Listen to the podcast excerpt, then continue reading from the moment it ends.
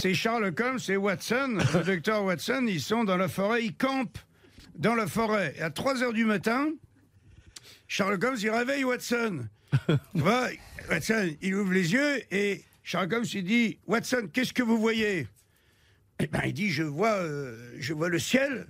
Il dit, et, bah, il dit, je vois le ciel et les étoiles.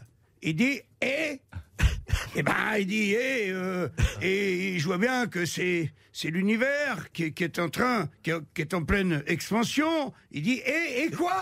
Et quoi? Il s'énerve. Charles bah, il dit, euh, j'en sais rien, et quoi? Et Charles Holmes, il dit, on nous a piqué la tente, Watson